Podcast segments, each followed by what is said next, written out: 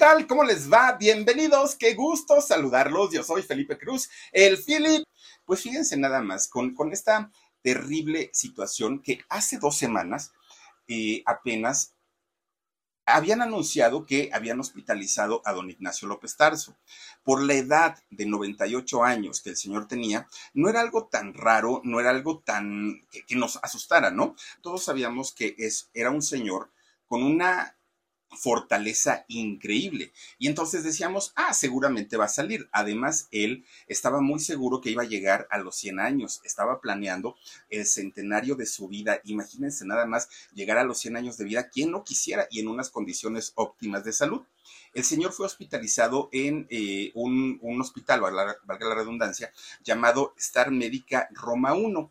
Ahí es donde eh, lo hospitalizan. Fíjense que de hecho cuando entra al hospital, él entra por una neumonía, que ya en algún momento había, había padecido eh, neumonía. Recordemos que don Ignacio fumó prácticamente durante toda su vida y fue un hombre que le había entrado sabroso, sabroso al cigarro. Pero cuando su amada esposa, que, en paz descanse también, eh, murió en el año 2000, 2000 de hecho, ella muere en el 2000 y muere por un enfisema pulmonar. Resulta que don Ignacio toma la decisión de dejar el cigarro y a partir de ahí, fíjense nada más él solito, ¿eh? ¿eh? toma la decisión y deja el cigarro. Por eso es que, pues a últimas fechas ya no lo veíamos fumando, pero toda su vida fue un hombre con el cigarrillo. Y resulta entonces que sus pulmones obviamente estaban debilitados y este tipo de episodios de neumonía no eran un caso aislado, era, eran frecuentes, ¿no? Las enfermedades pulmonares para don Ignacio llega a este hospital Star Médica y resulta que fue internado hace dos semanas, en el 1, en el Roma 1. Ahí lo internaron hace dos semanas con esta eh, neumonía, pero ya estando ahí, fíjense que en el hospital, en el Star Médica, resulta que descubren que tenía también una oclusión intestinal. Entonces, pues un problema final de cuentas gastrointestinal. Y entonces los doctores tienen que atenderle tanto la neumonía, pero también la oclusión intestinal. Y resulta que en aquel momento había todas, todas, todas las expectativas positivas para que don Ignacio saliera y saliera bien, que saliera en buenas condiciones. De hecho, fíjense ustedes que eh, su hijo, este Ignacio, eh, eh, Juan Ignacio, ¿no? Juan Ignacio Aranda, fíjense que él sale a decir justamente hace una semana, cuando ya tenía don, Ignacio una semana hospitalizado, pues que tenía sus problemas de salud, pero que todo, todo, todo apuntaba a que don Ignacio pudiera, pudiera salir dado de alta entre el miércoles y jueves de esta semana que termina, porque los doctores pues le habían dicho que todo marchaba perfectamente bien, que no había ningún problema con él. Bueno, pues resulta que estando en el hospital don Ignacio López Tarso, eh, ya saben que miren, la edad se le complicaba, el asunto de la neumonía estaba ya, ya, ya estaba casi estabilizado. El asunto de, la oclusión intestinal, pues estaban medicándolo. Pero resulta que ya estando dentro de este hospital, comienza a eh, tener insuficiencia renal y esto pues obviamente agrava las condiciones de don Ignacio. Además, a esto se le suma una insuficiencia pulmonar o una insuficiencia cardíaca. Bueno, fue, fue cardíaca y también le da insuficiencia pulmonar. Es decir, todos los cuadros se fueron agravando poco a poquito para don Ignacio López Tarso. Y aunque tenían las esperanzas de que el jueves o viernes pasado, desde el miércoles, eh, fuera dado de alta de este hospital, ¿por qué? Porque resulta que cuando los, doctores pasaban a su, habitación y le checaban la oxigenación, que estaba vigilado 24 horas al día, don Ignacio, él estaba en terapia intermedia, Juan Ignacio, su hijo, estuvo prácticamente al pie de, su cama durante toda la hospitalización de su padre. El último reporte de la oxigenación de don Ignacio estaba en 90, 90% de oxigenación. Lo normal, digamos, pues obviamente lo óptimo sería 100, pero 95 está excelente, él tenía 90. Por eso es que los doctores tenían toda, toda, toda la, pues digamos el optimismo de que don Ignacio se pudiera recuperar y pudiera finalmente pues eh, ser dado de alta y que llevara la recuperación en su casa como había sucedido durante mucho tiempo. Bueno, pues resulta que aunque todo parecía alentador, aunque todo parecía que ya marchaba sobre ruedas y que nuevamente don Ignacio López Tarso podría salir del hospital y todo iba a estar bien. Bueno, incluso todavía anoche, en la madrugada, fíjense, ahora sí que para amanecer, hoy sábado, su hijo, Juan Ignacio Aranda, eh, le, pregunta a su papá, que estaba semiconsciente, ¿eh, don, don Ignacio, le preguntó si quería escuchar música asintió con la cabeza don Ignacio y le dijo que sí. Le puso música de Vivaldi, que era su música o su eh, artista favorito de don Ignacio. Le puso bajito ahí el, radio con, con este, la música de Vivaldi y lo dejó descansar. Duerme también Juan Ignacio por la mañana, fíjense que cuando despierta don Ignacio, ya del día de hoy sábado, eh, despierta don Ignacio pues semiconsciente, no estaba al 100%, pero pues balbuceaba, ¿saben? Podía, podía decir eh, algunas palabras, incluso le dieron de comer, le dieron de comer normalito, pero obviamente pues no podía comer tan bien, ¿no? Como, como una persona, digamos, sin, sin tener ningún problema. Entonces los médicos deciden ponerle una sonda, ¿cómo le llaman? Naso, naso es, nasogástrica. Nasogástrica, gracias Dani. Y fíjense que se la iban a poner a don Ignacio todavía en la tarde, pero eh, este, este procedimiento le causó tanto dolor que ya no lo aguantó don Ignacio. Entonces decidieron que ya no se la pusieron ya no se la pusieron. Estuvo todavía semiconsciente parte de, de, este sábado y desafortunadamente hoy a las 6.47 de la tarde, hora de la Ciudad de México, pues resulta que eh, fallece don Ignacio López Tarso. Una, una noticia que, pues bueno, confirmó su hijo, ¿no? además de todo, Juan Ignacio Aranda, y ya les decía yo, a pesar de la edad avanzada de don Ignacio, yo creo que la gran mayoría de nosotros no pensábamos eh, en que esto fuera a desencadenar en su fallecimiento por la fortaleza que tenía. Bueno, don Ignacio se ponía tan de malas ahora con lo de la pandemia, con lo del COVID, porque decía, ya estoy harto de estar en mi casa, quiero ir a trabajar. ¿Se acuerdan que estaba haciendo aeroplanos en la hora de teatro? Entonces decía, ya me quiero ir a trabajar, ya quiero que me dejen salir, ¿no? Y, y se ponía así como muy alterado porque no era de estar en su casa, don Ignacio era de estar movidito todo el tiempo. Y resulta que cuando enferma o cuando enfermaba y caía en el hospital, lo que más le preocupaba no eran los tratamientos ni las medicinas, era, doctor, ¿cuándo voy a salir? Porque necesito ir al teatro, necesito ir allá a Televisa, oigan, me están esperando para las, para las este, grabaciones. Y siempre era su mayor preocupación de don Ignacio el tener que trabajar. Ya no tenía necesidad, don Ignacio, por la edad, él debería estar en su casa descansando, pero él tenía las condiciones óptimas para seguir en los escenarios y era lo que quería hacer. Y muchas veces decíamos, ¿no? Ojalá en esas condiciones hubiera estado doña Silvia cuando la hicieron trabajar, Silvia Pinal, cuando la hicieron trabajar en esta obra de, de la abuelita y la caperucita y todo.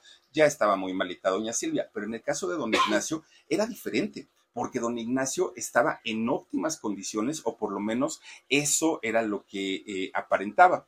Pues resulta que sí, 98 años recién los había cumplido, oigan, don Ignacio López Tarso, hizo 60 películas, 35 telenovelas, 31 obras de teatro, hizo programas de radio, grabó ocho discos, y ahorita les voy a platicar de los discos que hizo. Bueno, un hombre, ah, bueno, estuvo en la política también, don Ignacio López Tarso, no, no, no, un, un, hombre que de verdad yo creo que no le faltó absolutamente nada por hacer y seguramente se fue muy tranquilo, se fue muy en paz y se fue muy contento de haber logrado todas las metas en su vida indiscutiblemente. Pero les quiero platicar un poquito acerca de eh, quién fue don Ignacio López Tarso, este personaje tan querido y que se ganó los corazones, obviamente, de la gran mayoría de los mexicanos. Miren, un hombre nacido en la Ciudad de México.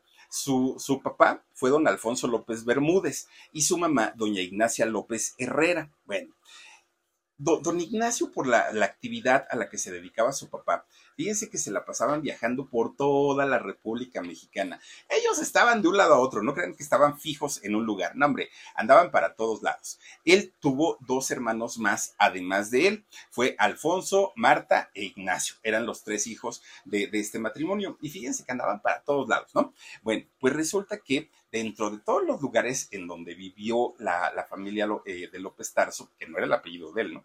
Eh, resulta que en un tiempo estuvieron en Guadalajara. Cuando se van a vivir a Guadalajara, don Ignacio, Ignacio muy chiquito, tendría siete, ocho añitos por ahí más o menos.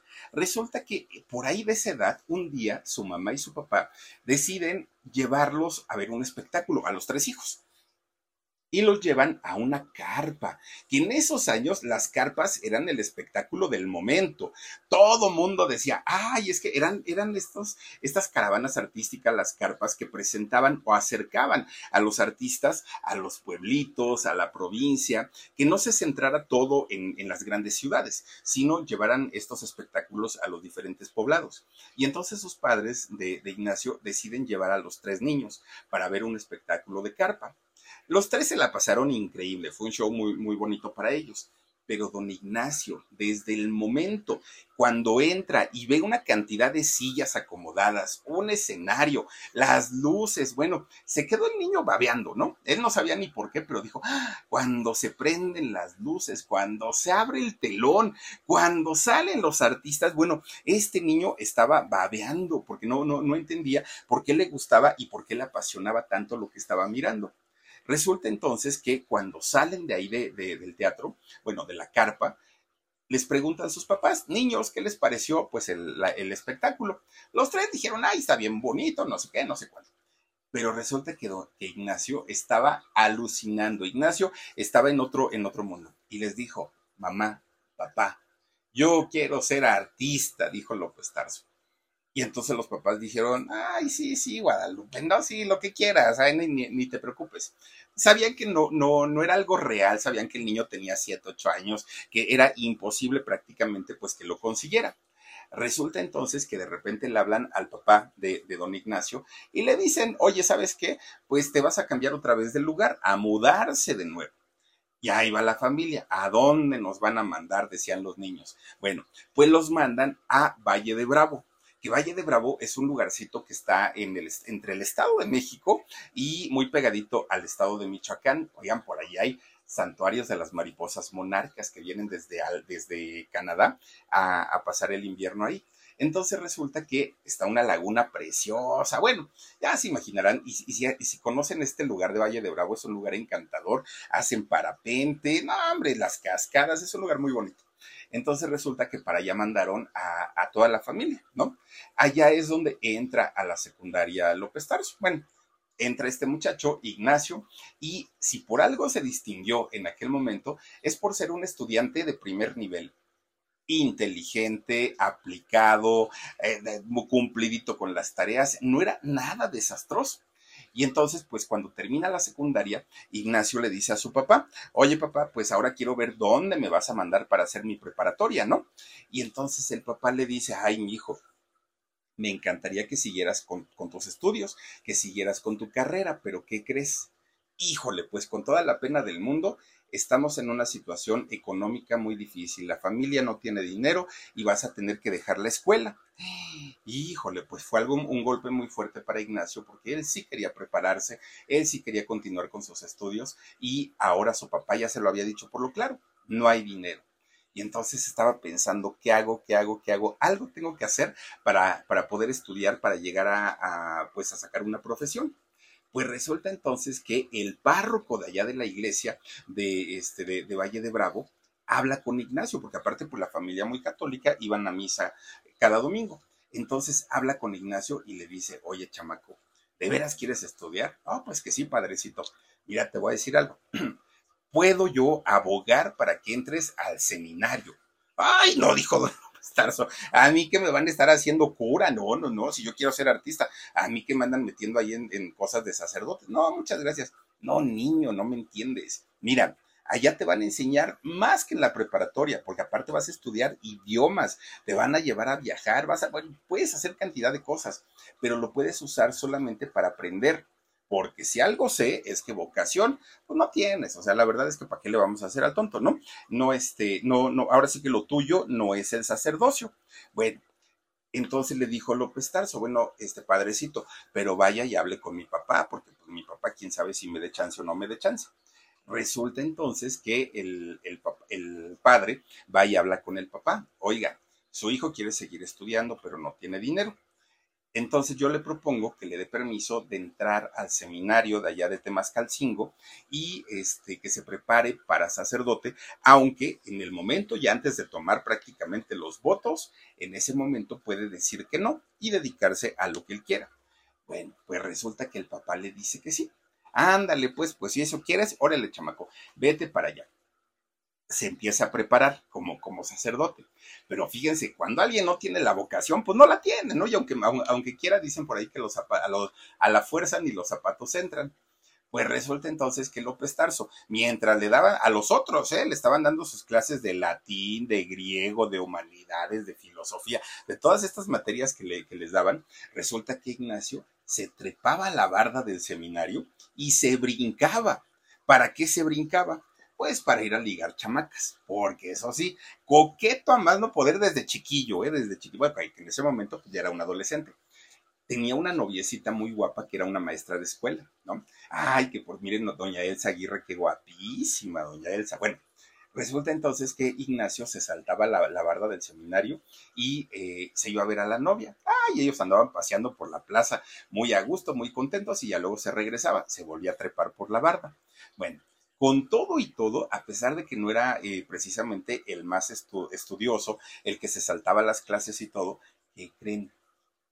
Resulta que López Tarso sí logra aprender y eh, él sabía hablar latín, sabía hablar, griego, a pesar de que no, no le dedicaba tanto tiempo como sus otros compañeros. Bueno, pues todo el mundo ya sabía las debilidades que tenía López Tarso y que eran las mujeres, ¿no?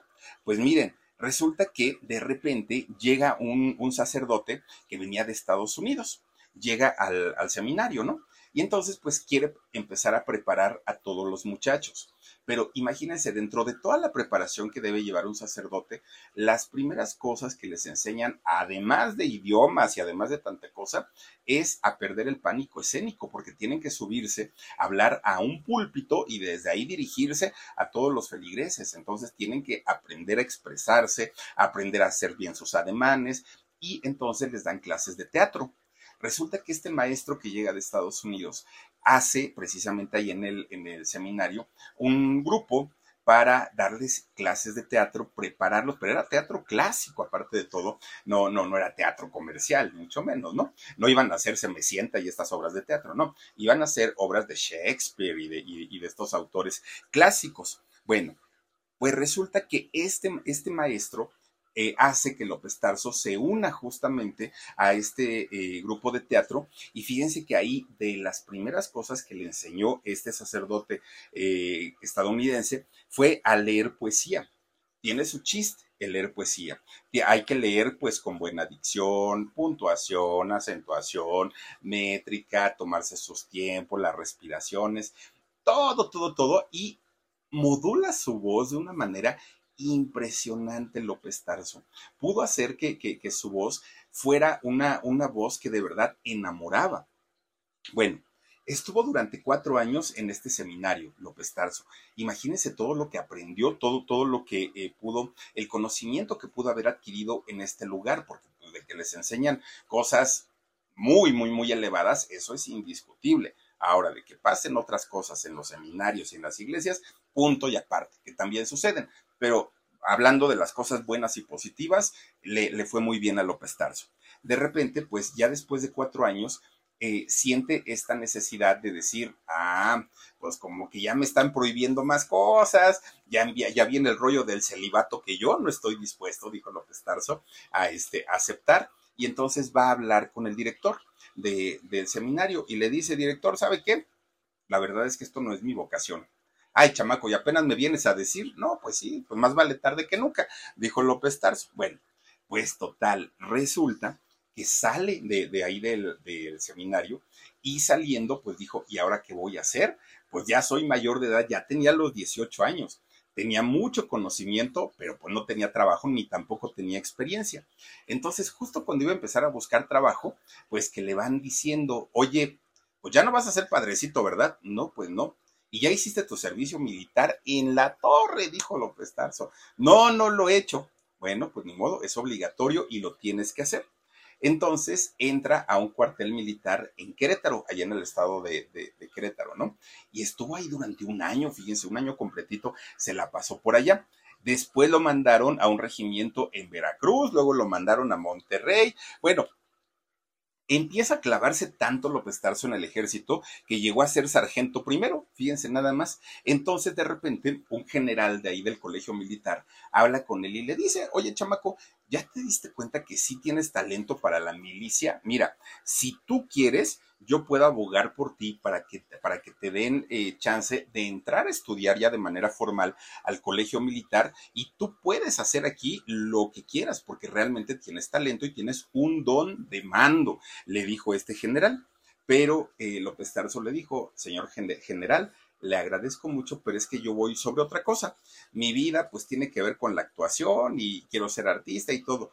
Uy, bueno, pues si quieres perder tu, tiempo en esas cosas, vete, le dijo el general. Bueno, pues resulta que lo primero que, tuvo que hacer es buscar trabajo, ya dejando el, el servicio militar. Pero pues no encontraba y no encontraba y no encontraba. Miren, para algunos trabajos era un muchacho mucho, muy preparado, mucho, porque sabía.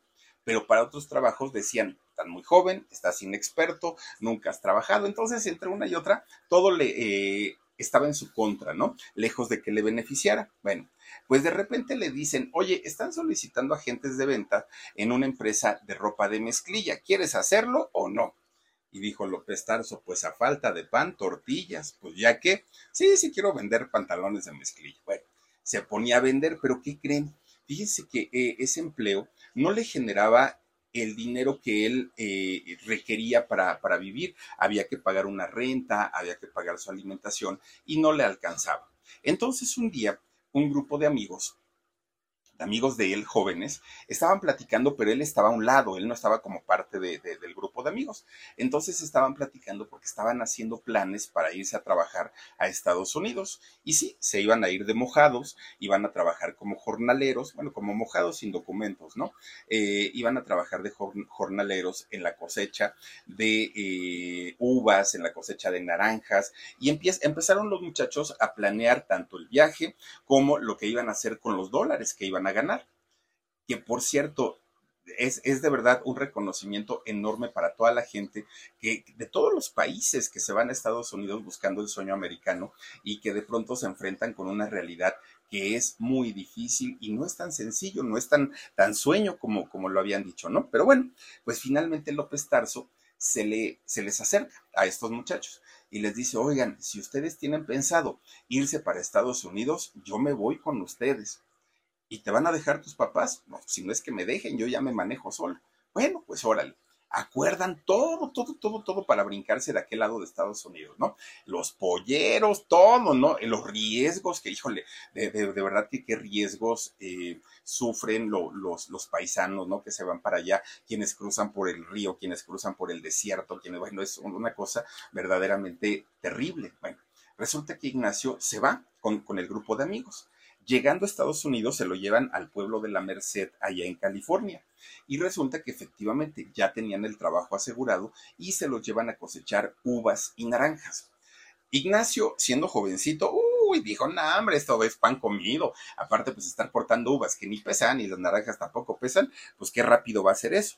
Oh, sí, ajá. Resulta que los hacían trabajar antes de que amaneciera, antes de que saliera el sol, ya estaban trabajando y ya se había oscurecido y seguían trabajando todavía. Pero eso no era lo peor del asunto. Lo peor del asunto es que Ignacio pensaba que iba a cortar una naranja y la iba a ir a dejar a una caja. Regresaba, cortaba otra naranja y le iba a dejar a su, a su caja. Pues no. Resulta que en ese momento Ignacio se da cuenta que le dan un ayate como los de Juan Diego. Hagan de cuenta con un mecapal, que son esas cosas como, como cintas que se ponen en la cabeza, con un costal por atrás y van cargando. Entonces se subía a unos arbolotes enormes de naranjas a cortarlas y a echarlas en su, en, su este, cesto que llevaban en la parte de atrás, subir con unas escalerotas, bajar y bueno, las uvas era lo mismo. Él decía, ¿en dónde me vine a meter? O sea, esto está más difícil que nada, o sea, está eh, muy, muy, muy complicado. Porque además cuando le pedían que entregara el reporte del día, el patrón le decía, Ignacio, ¿cuántas cajas llenaste? Ay, no, pues un montón. Oigan, llené más de 20. Decían, ay, no, Ignacio. A ver tú, fulano, y le hablaban al otro al de al lado. ¿Cuántas cajas llenaste? Más de 100, patrón. Híjole. Ignacio, te me regresas y, completa las 100 cajas. Imagínense, ya no dormía y al otro día empezar el trabajo. Fue muy, muy desgastante para él en aquel momento. Bueno, era tanto el cansancio que tenía, tanto, tanto, que un día se sube a cortar los árboles, ¿no? Ya iba para arriba, don López Tarso. Iba a, este, a cortar la naranja. Pues resulta que de, tanto cansancio y de tanta debilidad que tenía, el muchacho se resbala, pero de una altura tremenda. Cae de espaldas y cae sobre lo que llevaba eh, el cesto que, llevaba en la espalda y sobre las cajas que estaban en la parte de abajo. Cayó de espaldas, pero, pero dio un trancazote. Pues, ¿qué creen? Tres vértebras se le fracturaron. Ustedes imagínense el dolor, digo, una fractura en la pierna, en el brazo, es doloroso. Imagínense una fractura en las vértebras, debió haber sido tremendo. Queda inmóvil, Ignacio. Lo llevan al doctor y ya en el doctor pues le dicen, ¿sabes qué? Mira, tus vértebras están muy mal, hay que guardar reposo, hay que ver si te necesitas operación. Pero entonces el patrón de allá de Estados Unidos se queda pensando y dijo, no, no, no, no, no, esto me va a salir en un ojo de la cara, no, esto va a estar imposible de pagar. ¿Sabes qué, chamaco? Mira, ya rompemos tu contrato. Haz de cuenta que nunca trabajaste aquí, regrésate para tu país. Ya luego, si, si por alguna razón quieres regresar, vienes y aquí yo te vuelvo a emplear, pero ahorita, pues mejor regrésate, ¿no? Bueno, pues resulta que llegando a México se tiene que hospitalizar. Dos meses estuvo hospitalizado. Imagínense nada más, dos meses inmóvil López Tarso. Esos dos meses que estuvo en el hospital se la pasó leyendo porque pues cuando estuvo en el seminario aprendió mucho, mucho, ¿no? El, amor por la lectura. Pero uno de sus autores favoritos que le fascinaba era Javier Villaurrutia, este dramaturgo, poeta, hacía de todo, ¿no? Javier Villaurrutia. Pues resulta que se hace fan de, de Villaurrutia eh, López Tarso. Y entonces leía todas sus obras y decía, ay, ojalá algún día pueda yo conocer a este señor. Escribe re bonito, decía. Bueno, pues de repente un día, ya cuando sale del hospital, Ignacio estaba leyendo su, periódico. Y entonces, en, este eh, periódico, que en aquel momento era el, ¿cuál, qué periódico? Era el Nacional. Estaba leyendo el periódico Nacional y en este periódico eh, se estaba anunciando que Javier Villaurrutia estaba dando clases en el Instituto Nacional de Bellas Artes. Y entonces Ignacio dijo, no quiero estudiar porque aparte pues todavía me duele la, espalda, no, no voy a tomar clases de actuación, pero sí quiero ir a saludar al maestro Villaurrutia, ¿no? Bueno, imagínense, pues era su, su admirador número uno va al Instituto Nacional de Bellas Artes, López Tarso, a buscar a su ídolo, a Javier Villaurrutia. Entonces, cuando llega, lo ve a Javier así enfrente y dijo, no puede ser, es, este es mi sueño, conocer al hombre que ha escrito tantas poesías, que ha escrito tantas cosas, que, me ha hecho pasar unos momentos increíbles y que me ayudó en mi convalecencia. Entonces se presenta con él, oiga maestro, pues mire, yo me llamo Ignacio, tal, tal, tal y todo. Y le empieza a decir, y yo lo admiro y mire que ya conozco su obra tal y tal y tal y tal y tal. Bueno, le contó toda, toda, toda su, trayectoria, ¿no? De, de Villaurrutia a Villaurrutia. Pues entonces le dijo eh, Javier Villaurrutia, oye muchacho, si tanto admiras el arte, si tanto te gustan las obras, si, si lo dices con tanta pasión, pues ¿por qué no te quedas a estudiar aquí conmigo? Y le dijo López Tarso, no, pues es que mire, yo me acabo de caer de un arbolote, se me rompieron tres este, vértebras y apenas me estoy recuperando. Le dijo, sí, pero eso no es ninguna, ningún impedimento. Si quieres lograrlo, puedes hacerlo. De verdad, maestro, tú vente y te quedas a estudiar aquí. Esto sucedió en el año 1949, cuando entra al Instituto Nacional de Bellas Artes. Bueno, una vez que eh, estaba ahí estudiando y que era de los alumnos más aplicados, ¿eh? aparte de todo, eh, este, López Tarso, resulta que llega otro maestro, ¿no? Otro maestro que era también de los de ahí de Bellas Artes, pero muy, muy, muy famoso y muy conocido, don Javier Rojas. Y don Javier Rojas había fundado algo que era el Teatro Estudiantil Autónomo, el TEA. Y entonces con este teatro lo que hacía Javier Rojas era sacar a los estudiantes de allá de, del Instituto de Bellas Artes y llevarlos a hacer obras callejeras. Se los llevaba para mercados, plazas, zócalos, en donde pudieran, ¿no? Presentar, presentar las obras porque quería que los chamacos estudiantes se quitaran los nervios qué mejor que presentarse ante el público de día, sin luces, solitos ellos ahí, ¿no? Hablando. Y entonces invita a López Tarso y le dice eh, eh, López Tarso, ¿quieres este, unirte con nosotros? Y le dice, pues sí. Y gracias a eso se pudo sacudir el miedo y pudo comenzar a, a trabajar ya de una manera pues mucho más profesional. Resulta que todo estaba bien, ¿no? Para, para Ignacio, estaba junto a su mentor, a su maestro, a, a, ese ser que admiraba tanto que era Javier Villaurrutia, y estaba junto a Javier Rojas, que Javier lo había llevado a recorrer diferentes lugares del país con estas obras callejeras. Entonces estaba pasando por una buena etapa López Tarso de repente un día se da la noticia terrible, terrible, que había muerto Javier Villaurrutia. Murió muy jovencito, si no, si no estoy mal, debió haber muerto por ahí de 47 años. Javier Villaurrutia, que mucha gente incluso habló de, de un suicidio, ¿no? En, en el caso de, de, de, Villaurrutia. Se hizo un tremendo escándalo, era, era un personaje muy querido en la cultura de México. Y, y resulta que entonces López Tarso queda pues prácticamente a la deriva, ¿no? Sin su gran maestro. Obviamente se, entristece, mucho y pues dudó en, en algún momento seguir con, su carrera de, la actuación. Pero fíjense que lejos de, de, de, dejarse tirar, él dijo, no, ahora lo voy a hacer en honor a mi maestro y me voy a dedicar a ser eh, pues un gran actor hizo su debut en el teatro estudiantil en una obra que se llamó El, sueño de una noche de verano. Ahí hace su debut estudiantil y ya en el año 51 hace su debut de manera profesional en la obra eh, este, de Corazón, de Corazón Canín se llamó esta obra en donde estuvo pues trabajando este Ignacio López Tarso. Bueno, pues miren, no tardó mucho en que rápido fue buscado por, el, por eh, productores, directores de cine, porque decían, este muchacho no es el clásico galán, no es Pedro Infante, no es Jorge Negrete, pero tiene un no sé qué, qué, sé yo, que incluso, fíjense que, que, que don Ignacio era tan coqueto, pero tan coqueto, que a sus 98 años había muchachas que decían, es un señor tan sexy. Les parecía sexy, les parecía simpático, les parecía muy espontáneo, un señor sin poses. Y eso en el cine les gustó muchísimo. Y entonces lo invitan a hacer una película en el año 58. Se llamó La desconocida. Bueno, de entrada, el papel que le dieron era un papel donde no lució nada don López Tarso. Pero además la película desconocida quedó como desconocida. Nadie la vio, nadie se acordó de ella. Bueno, hizo el oso de su vida don López Tarso porque fue una película más que mala, poco promovida, poco promocionada, y eso no le ayudó para nada a López Tarso. Entonces, lo que él pensó que iba a ser un debut a lo grande y que gracias a esa película iban a seguir muchas otras y todo, pues resultó ser un fracaso en, el cine.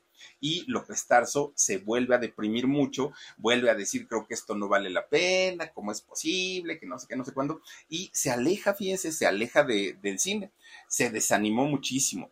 Entonces se pone a pensar si en realidad era su camino el, convertirse en actor o no.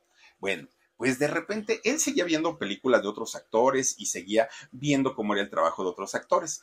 Entonces de repente un día dijo, no, ya me decidí y sí voy a seguir en la actuación.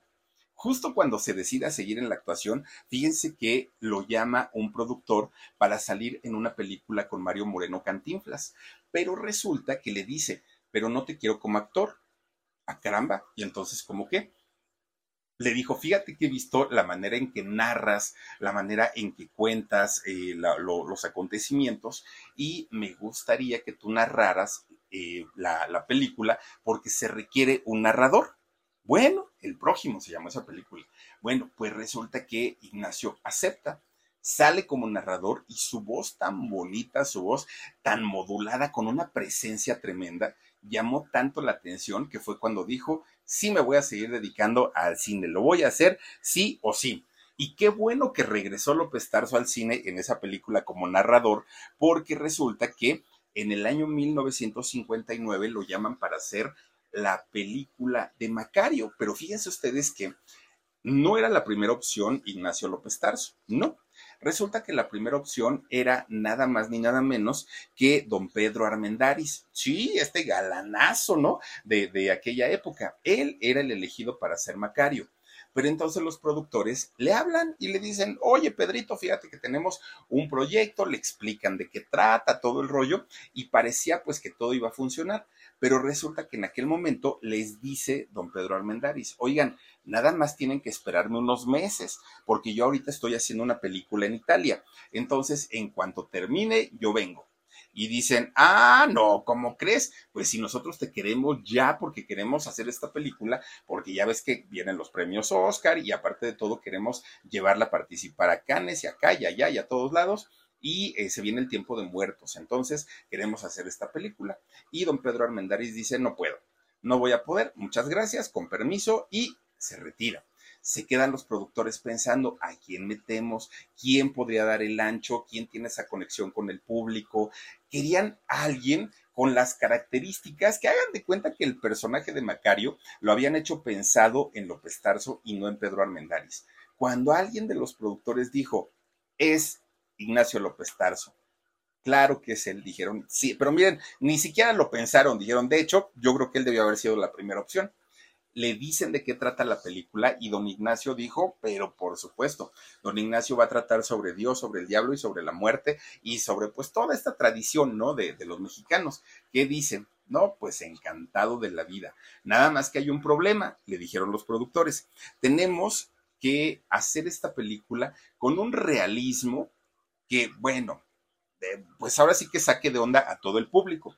Y entonces, dice don Ignacio, ¿y cómo lo voy a hacer eso? Bueno, vamos a hacer, eh, en lugar de utilizar, eh, o sí, utilizar utilería, vamos a utilizar todo real, todo, todo, todo, todo, para que gestos, eh, si, necesitas sudar, todo sea real. ¿Te parece bien? Y dijo López Tarso, sí hay escenas en donde se acuerdan que sale cargando esas cantidades de leña López Tarso.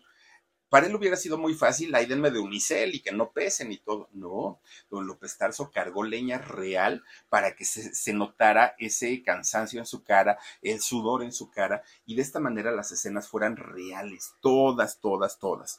Bueno, Gran parte de la película estuvo hecha en los estudios Churubusco, de allá de Tlalpan, de aquí de la Ciudad de México. Se fueron a hacerla a Taxco, allá a las grutas de Cacahuamilpa, y se fueron a, las lagunas de Zempoala, fíjense también por allá este, a hacer esta película. A final de, cuentas, la estrenan en 1960.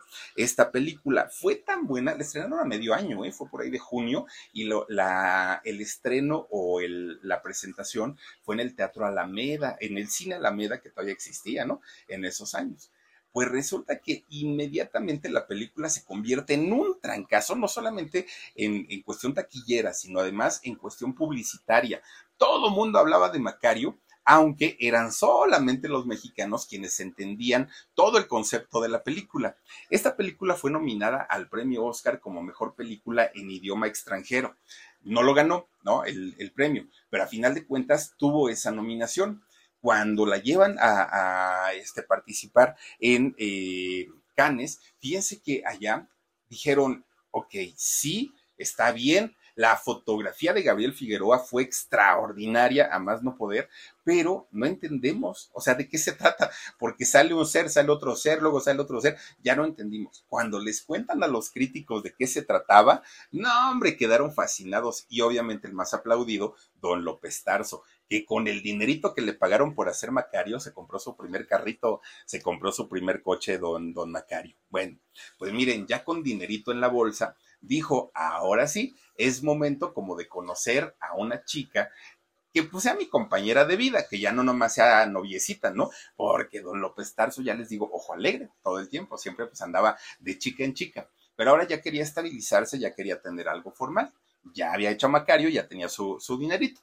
Bueno, pues total, un día, fíjense que, que don, don este, Ignacio López Tarso tenía un tío, un tío que trabajaba en, en el PRI, ¿no? En el Partido, eh, Partido Revolucionario Institucional, don José López Bermúdez. Y entonces, pues ese día andaba como, como sin hacer nada López Tarso y dijo, ay, voy a ir a ver a mi tío, ¿no? Allá a su oficina del PRI. Entonces fue, pero resulta que ese día iba a ir a verlo también a este señor José López Bermúdez otra de sus sobrinas que no tenía parentesco con, con, Ignacio. Y entonces resulta que pues llegando allá a las oficinas del PRI, que están ubicadas por allá por, por la estación de Buenavista, por allá se encuentran, ¿no? al, norte de la Ciudad de México por ahí están. Bueno, pues resulta que entran a la, misma oficina tanto los dos sobrinos a buscar al tío. Y allá se encuentra con una muchacha llamada Clara Aranda. Y resulta que Clara Aranda, una, una muchachita muy, muy, muy guapetona, mucho. Y entonces Ignacio, coquetón siempre, pues se le queda viendo. Esta muchachita, pues eh, saluda al tío y se va. Entonces ya cuando se va, le dice Ignacio, oye tío, tienes una sobrina bien bonita, está bien chula esta muchacha. Y le dice, ¿a poco sí te gustó? No, pues que sí. Si quieres, le digo, te la presento bien. No, pues que sí.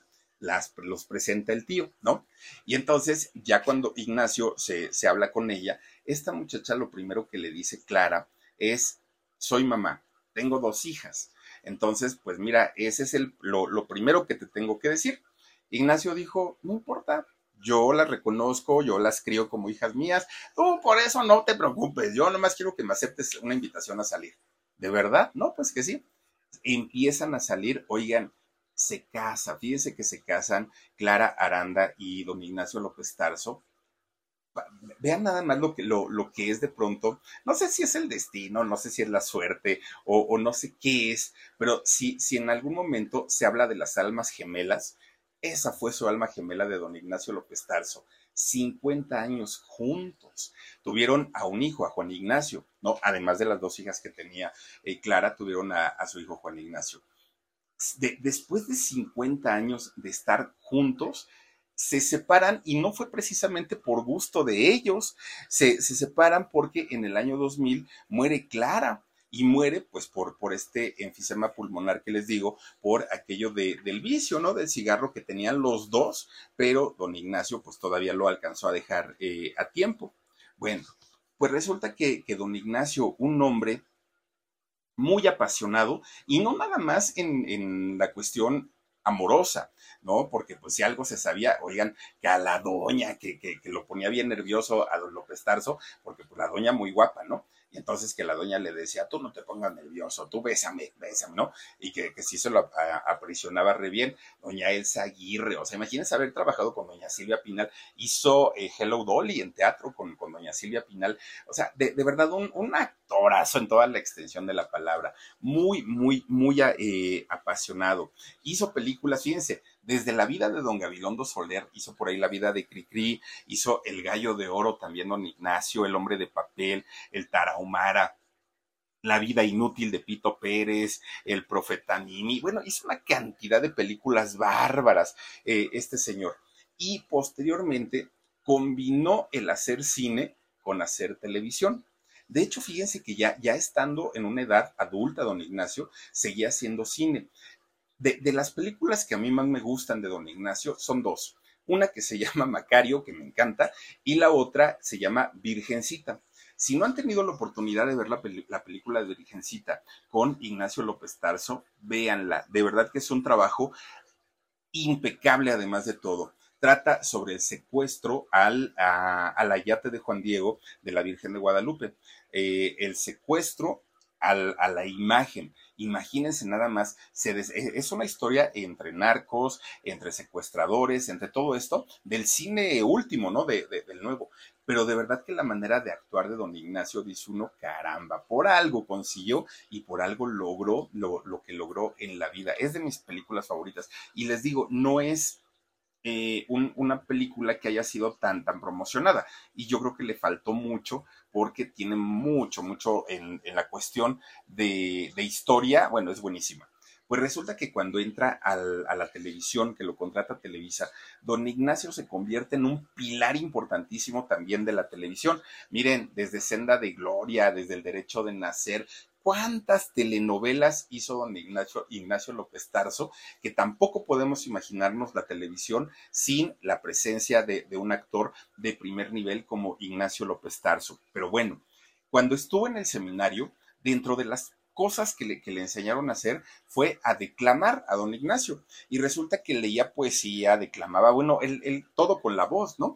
¿Y qué creen? Que de repente me lo contratan para grabar discos, discos a don Ignacio López Tarso. Grabó ocho, ocho discos, versos, corridos, poesías, todo esto lo hacía don Ignacio en, en, estas grabaciones, que de hecho los discos fueron tan vendidos que al día de hoy es imposible conseguirlos. Y si ustedes tienen en su casita un disco de don Ignacio López Tarso, consérvenlo porque es oro puro. Es, es ese tipo de material de discos conceptos que les llaman y de verdad no es tan sencillo eh, obtener uno de ellos. Ocho grabó en, en total. Bueno, imagínense la versatilidad de un hombre que lo único que le faltaba en su carrera era hacer videoclips. Bueno, pues hizo videoclips don, don Ignacio López Tarso. Carlitos Rivera, este cantante, hizo un video que se llamó Cómo pegarte. Por ahí, Cómo pagarte, perdón, por ahí del 2015 a 2016 hizo este video y a pesar de la edad de, don Ignacio, sale de romántico con una, con, con una, este, muchacha, ¿no? Este, ahí de, de, coqueto con López Tarso, y era lo único que le faltaba hacer, videoclips, porque de verdad un hombre que prácticamente lo hizo todo. Él, don Ignacio, fue un hombre tan activo, tan trabajador, que buscaba cualquier oportunidad para seguir trabajando y le dolía a Ignacio López Tarso no tener la, la posibilidad de continuar haciendo, haciendo trabajos. Imagínense nada más, no necesitaba ya no, no, digo, económicamente tenía lo suficiente para vivir, no necesitaba, además del apoyo de sus hijos, pero no necesitaba trabajar y sin embargo para él no lo hacía por necesidad, lo hacía por gusto. De, de los tres hijos de don Ignacio, solo Juan Ignacio se dedicó al mundo de la actuación. Él eh, es un actor también híjole, ojalá algún día llegue al nivel de, don Ignacio, un nivel muy, muy, muy alto. Pero Juan Ignacio se dedica justamente a ser actor. En el caso de su, de su otra hija, de Susana, Susana, fíjense que es una eh, periodista, y eh, crítica de cine. En el caso de Gabriela, ella sí no se dedica a nada, nada que tenga que ver con el, con, con el medio. Bueno, pues hablar de don Ignacio López Tarso es hablar de un hombre que se nos fue con una, con una mente de verdad una memoria brillante, una memoria envidiable. En las entrevistas hablaba como, o sea, nada se le olvidaba. Yo de repente me quedo callado porque digo, ay Dios mío, ¿de qué estaba hablando? Don Ignacio no era así. Don Ignacio tenía una mente tan lúcida, tenía una vitalidad como pocos, tenía ganas de seguir trabajando, era muy coqueto, muy simpático, muy inteligente. A muchas chicas les parecía, les seguía pareciendo un hombre muy, muy, muy atractivo. De hecho, fíjense que ya en la última parte de su vida era tan coqueto que tenía una novia, una novia de nombre Gabriela. Esta muchacha eh, trabajaba en, una, en, una, cuestión de, tequilas, Dicen que era, que era de ella una empresa de tequilas, otros dicen que ahí trabajaba, pero resulta que esta mujer compartió sus últimos días con don, bueno, los últimos días de don Ignacio, los compartió con ella y resulta que aunque no vivían juntos, decía don Ignacio, ay, no, yo para qué la quiero ahí en mi casa. Cuando tengo ganas de verla, cuando quiero estar acompañado, voy a su casa, me la paso muy a gusto y todo muy tranquilito. Cuando no, nah, yo estoy solito en mi casa y ahí me aguanto yo solo. Fíjense nada más, un hombre que tenía toda la ilusión de llegar a los 100 años, de convertirse pues en, en, un actor activo a esa edad, al centenario, seguir trabajando y sin embargo, desafortunadamente pues ya no lo logró. Ya no logra don Ignacio López Tarso llegar a los 100 años de vida.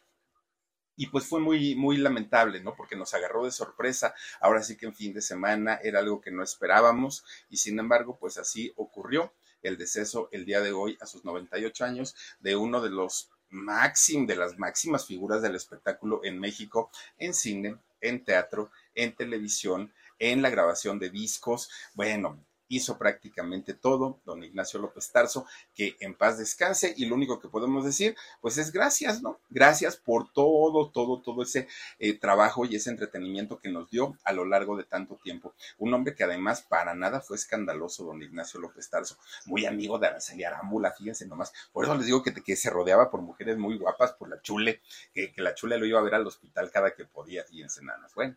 Descansa en paz, don Ignacio López Tarso, y nos vemos hasta mañana. Adiosito, besos.